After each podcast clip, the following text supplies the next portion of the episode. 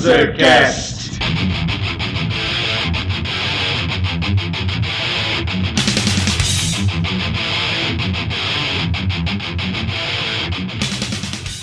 Saudações, mundrugos, dispostos a ouvir essa bagaça! Eu sou o Felipe Parra e esse é o Panzercast!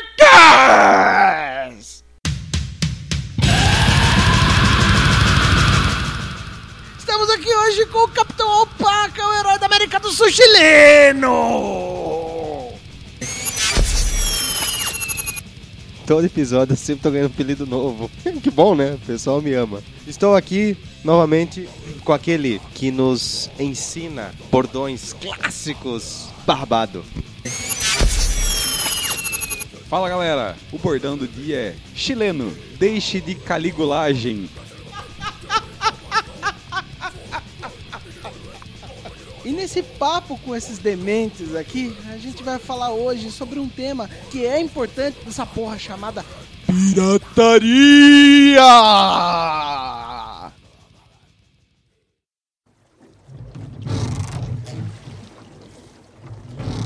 Come on, mates! Get your backs into it!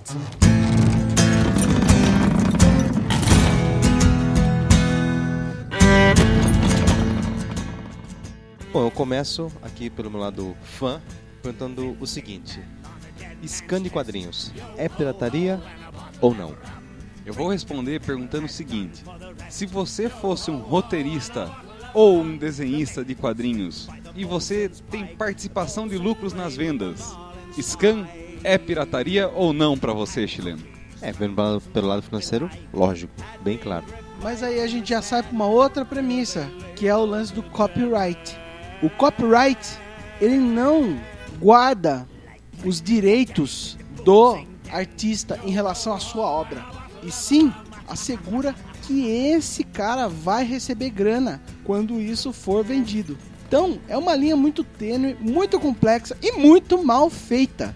Pelo contrário, é uma linha muito bem feita. Eu não tô querendo criticar ou ofender, mas eu não vejo jeito de falar isso sem ser crítico e ofensivo. Foi o idiota do artista que lutou para criar essa lei ou foi o produtor do meio? No caso dos quadrinhos, quem lutou para criar isso foi o desenhista, foi o roteirista ou foi a produtora, foi a Marvel, foi a DC. Então ela tá defendendo os interesses dela. É muito bem feito pro interesse do, do detentor do meio de divulgação e não pro criador. Eu quis citar o conceito de scan, pois é, eu já ouvi muito amigo meu que também coleciona quadrinhos dizer que é, ele não acha o scan uma pirataria, pois acabou lendo histórias que nunca foram lançadas no, no país. Foram escaneadas, foram traduzidas e disponibilizadas em arquivos PDF ou, ou JPEG. Por outro lado, nós estamos vivendo no século XXI. Você ainda, como professor de línguas, poderia ter tido acesso a elas no idioma original Bom, vamos colocar o conceito básico da coisa. O que é pirataria? Pirataria é você baixar uma coisa da internet, gravar em algum lugar e conseguir grana através disso. Se você pega conteúdo da internet, guarda para você ou dissemina para os seus amigos de graça, é pirataria? Não sei. Lá nos Estados Unidos, que acontece com a Marvel ou com a DC, você compra o gibi físico, depois se você pagar um pouco mais, alguns centavos, alguns dólares a mais, você consegue baixar essa versão em PDF. Beleza, maravilha. E se você compartilhar isso com seus amigos? Seu amigo fala: "Nossa, que gibi legal.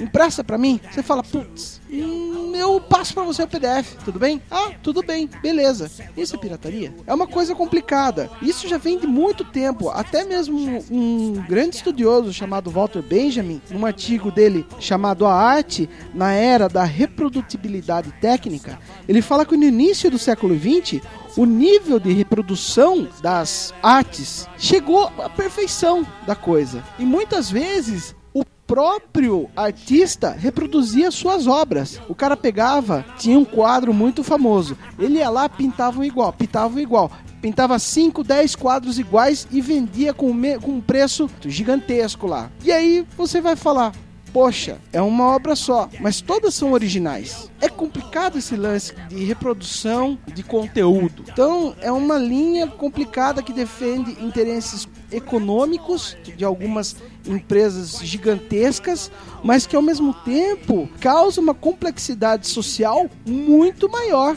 Eu vou partir para outra área, assim. Antes a gente esmiuçar o tema mesmo, mas só para dar cenário para a gente trabalhar em cima. Falar de música. Hoje em dia a indústria de música tá conseguindo a time dos passos se adaptar à nova mídia. Então você pode ir lá e baixar um álbum a um valor teoricamente justo na iTunes, por exemplo. Mas o artista de encarte, o trabalho dele foi pro saco. O trabalho dele não sobreviveu ao iTunes. Então, a pirataria de uma coisa direta pode afetar outras coisas, como por exemplo, gráfica no caso de quadrinhos.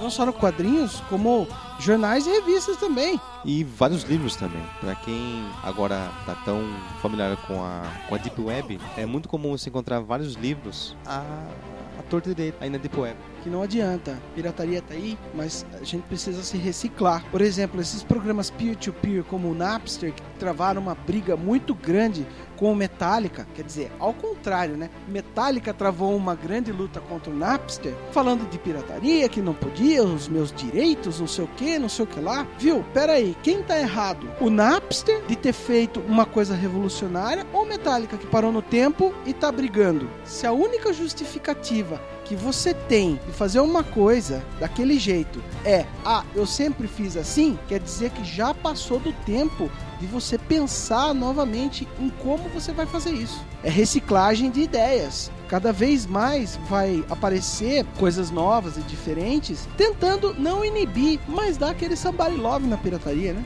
No conceito de música ainda, existe uma banda chamada Radiohead, marcou bastante, pois eles disponibilizaram o álbum inteiro no dia do seu lançamento na internet e dizia somente o seguinte: pague quanto você quiser. Uma forma inteligente e nova de poder combater a pirataria. Mas é uma, uma maneira romântica de ver isso. Radiohead é uma banda extremamente grande e famosa que pode se dar ao, li, ao luxo de fazer uma iniciativa dessas, que é fantástica. Mas uma banda pequena de garagem vai conseguir arcar com os custos de gravação disponibilizando desse jeito? Um pouco mais difícil, né? Depende. Do mesmo jeito que o cara gigante lá gasta pra caralho pra fazer aquilo e divulgar de uma forma massiva e gratuita, o cara que tá lá na banda de garagem, ele vai ter uma visibilidade muito maior. É, galera, acho que o grande lance aí é que essas grandes corporações, elas precisam fazer práticas comunicacionais que se adaptem a essa realidade que a gente está aí, certo? Não adianta nada você pegar e ficar acusando, ah, não, que isso está errado, isso não sei o quê, se você não se recicla, certo? O mundo é feito de ideias, amigo, e o mundo está mudando. Se você ficar para trás, perdeu o bonde falar de uma experiência pessoal. Eu sempre gostei de ter CD de música. Só que eu não vou entrar no mérito se é caro ou é barato. Eu vou entrar no mérito que meu bolso não permitia. Quando de repente as bandas que eu gostava, eu vi um CD a 40 reais, chegou uma hora que eu não podia pagar isso. Eu queria e ainda assim eu passei a escolher. Eu vou baixar o que eu quero ouvir, mas esse aqui eu tenho carinho, esse aqui eu quero ter o CD físico ainda.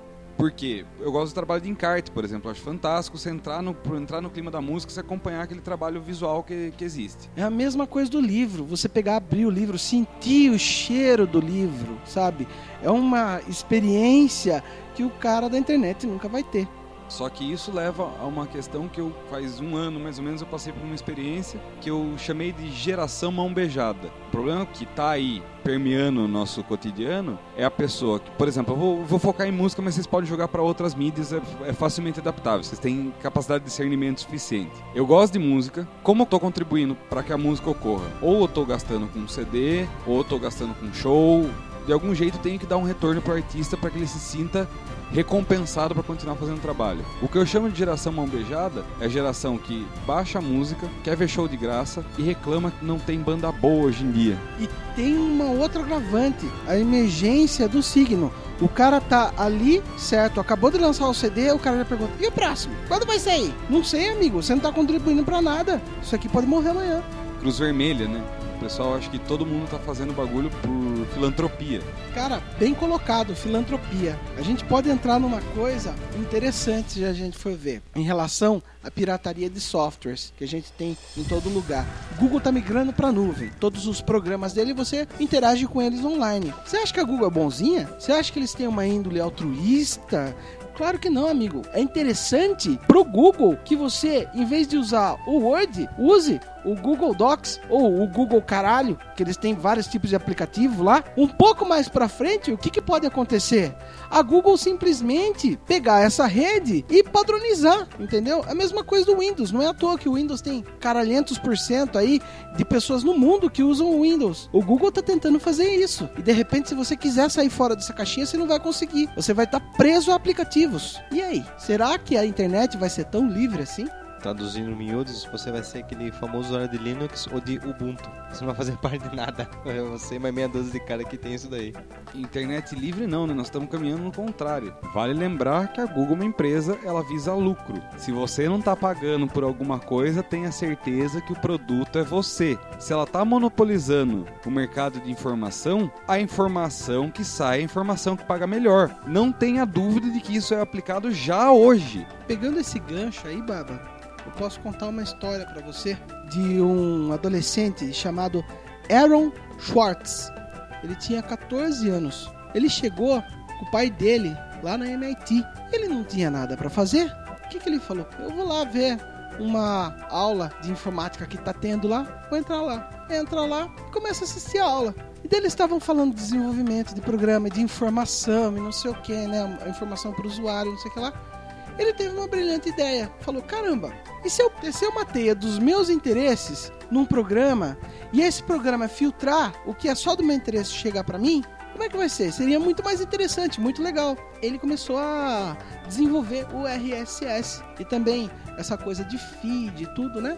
Veio dessa ideia. E o que acontece? De repente, começou a chegar várias informações da MIT para ele em relação artigos científicos, a livros. Falar, ah, nada mais justo que publicar isso para todo mundo. Só que o que acontecia? As pessoas, professores e o próprio MIT falaram: não, isso aí é do nosso domínio, isso é da nossa renda. Certo? Se disponibilizar isso, a gente não vai ter renda com isso. O que aconteceu? Processaram o moleque. Na hora que processaram o moleque, ele falou: tudo bem, parei, não faço mais.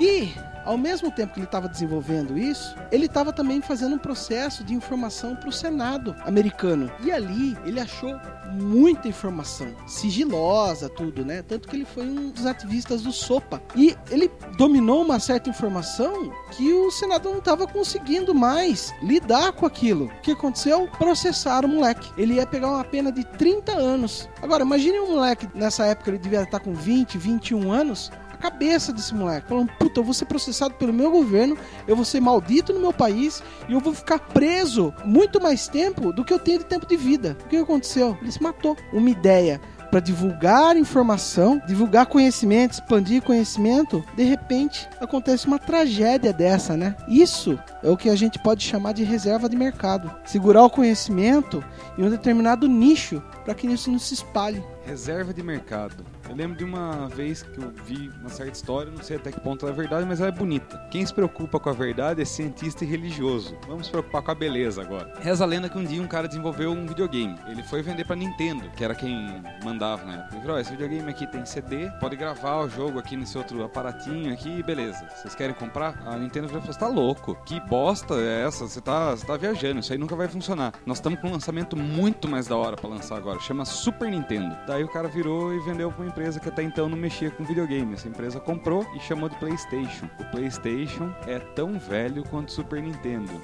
reserva de mercado. CD estava à frente do tempo, não era interessante. Interessante era vender cartucho um bom tempo antes.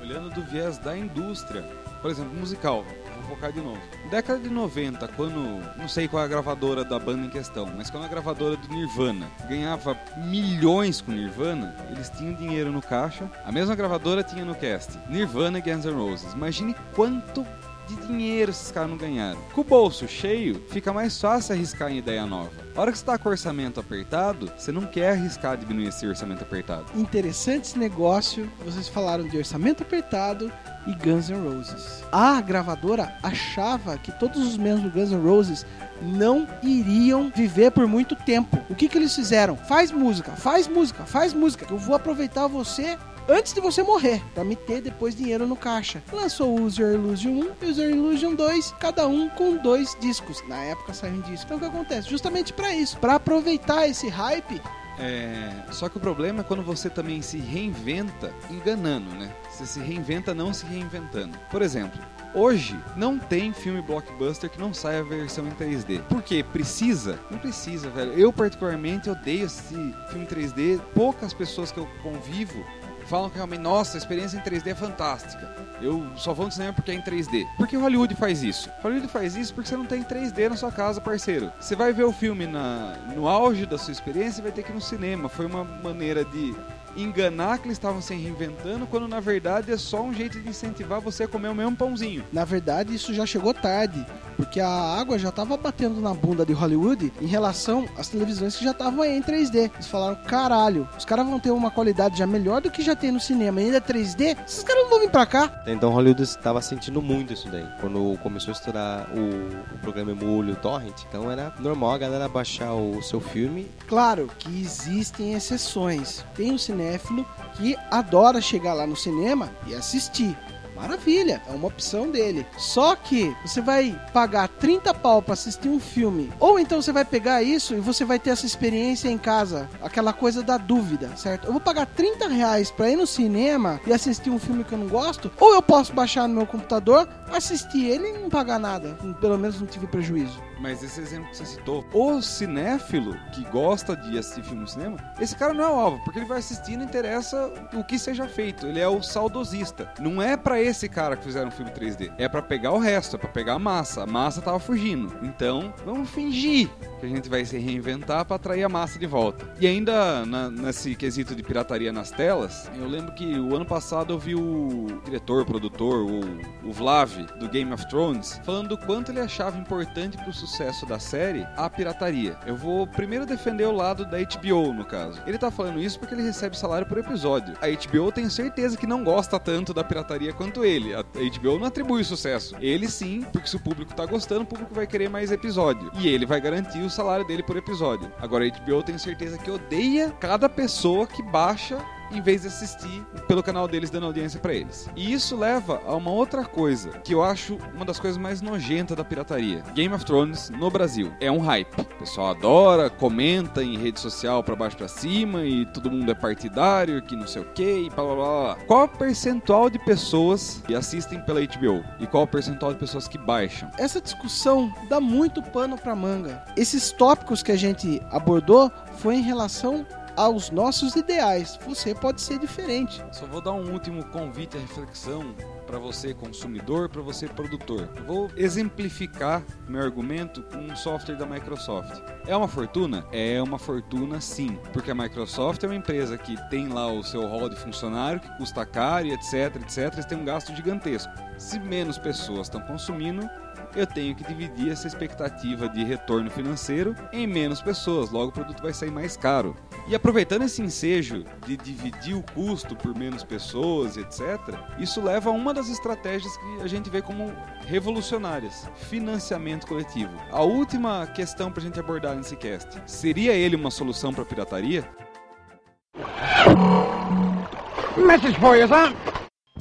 Agora na nossa parte de recados aqui. Chileno, sabe que a gente conseguiu mais algumas parcerias por aí, meu velho? Conseguimos sim. Canibook do nosso querido amigo Peter Baestoff e o Coffin Souza, que também trabalha com o Peter nos filmes dele, né? Que tem o blog She-Demons. E também estamos com uma parceria muito boa com o Masmorra Cast.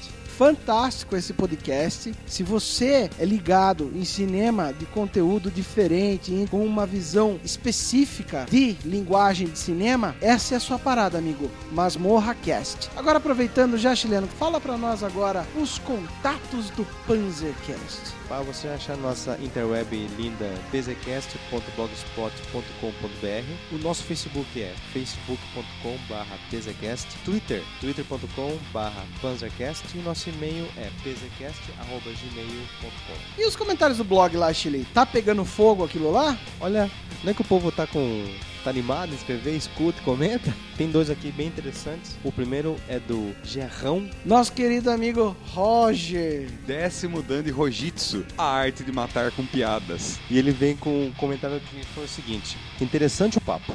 É engraçado como as coisas mudam com o passar do tempo. Já li praticamente todas essas HQs e sei o quanto são boas estão esquecidas atualmente. Boa parte delas eu li em papel e foram experiências muito gratificantes. É duro pensar que essas referências são esquecidas hoje a ponto de ser necessário uma rememoração desses trabalhos fodásticos. Espero que os ouvintes procurem ler essas histórias, pois são preciosidades das HQs. Gato pelo toque. Legal pra caramba aí, Roger. E continue ouvindo a gente aí. E agora, Chile, leia pra nós o comentário fantástico do nosso querido amigo Moacir, que o episódio 8 de quadrinhos foi direcionado pra ele e ele respondeu pra nós. Vamos lá. Então o Moacir começa dizendo o seguinte: Fala, tio! Estou virando fanboy dos Panzers. Ei, tem vaga pra Panzettes? Cara, sabe o que é interessante? Acho que li muita coisa do que vocês falaram. E o melhor, tudo em bibliotecas. Claro que em Sampa, mas disponível de grátis. E só não acumulo quadrinhos mais por um trauma de infância. 158 revistas dos quadrinhos, desde Conan, X-Men até alguns Woodstock foram jogados fora pela mamãe. Estavam ocupando espaços das cobertas. Mas sabe o que eu ando comprando? E acredito ser interessante, barato e fácil de achar? São os LPM Pocket, cara. Angeli, Laerte e mais alguns têm coleções de bolso. Sabe aquelas prateleiras giratórias? Puta que pariu. Se eu passar do lado de uma sem girar todas as prateleiras, não sou tio. Abraços aos três estou esperando agora o projeto Capitão Alpaca, relatado pelo chileno mais fanboy do seu América Rogers. Então é isso aí, tio. Valeu do pedido do episódio, que foi um episódio que a gente adorou gravar. Valeu desse feedback, que foi fantástico. Valeu do Zor chileno, que foi mais da hora ainda. E é isso aí, ficamos por aqui. Lembrei do.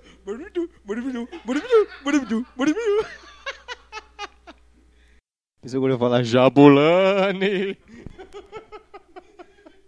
The end of the beginning.